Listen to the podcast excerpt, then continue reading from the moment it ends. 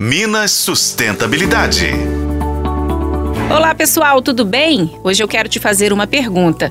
Quando você está em casa organizando as suas gavetas e percebe que tem algum remédio com a data de validade vencida, o que você faz? Joga fora no lixo comum? Se a resposta for sim, saiba que isso causa a contaminação do meio ambiente. E quem explica por quê é a coordenadora do Grupo Técnico de Trabalho de Resíduos e Gestão Ambiental do Conselho Regional de Farmácia de Minas Gerais, Gisele Leal. Já a contaminação ao meio ambiente ocorre através do descarte incorreto, por exemplo, no lixo comum.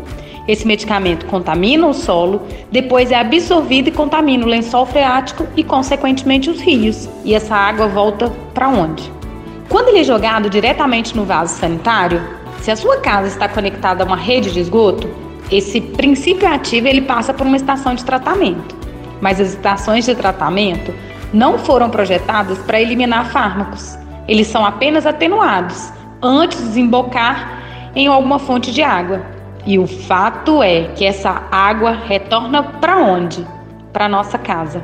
E aí, para finalizar, ainda existem estudos científicos que comprovam que peixes, após a absorção de hormônios femininos, ou seja, os nossos anticoncepcionais, se transformarem em hermafroditas por causa do aumento do hormônio feminino. E esse peixe volta para onde? novamente para nossa casa. Gisele Leal cita um estudo da Faculdade Uninter que aponta o Brasil como sexto país no descarte incorreto de medicamentos.